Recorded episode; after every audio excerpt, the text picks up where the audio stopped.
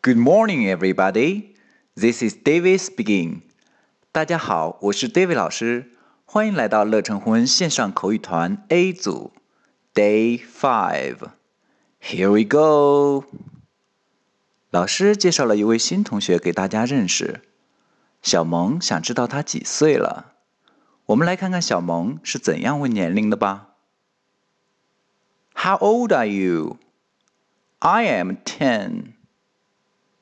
OK，小萌问的是 How old are you? How old are you? How old are you? 你几岁了？I am ten. I am ten. 我十岁了。OK，完整来一遍。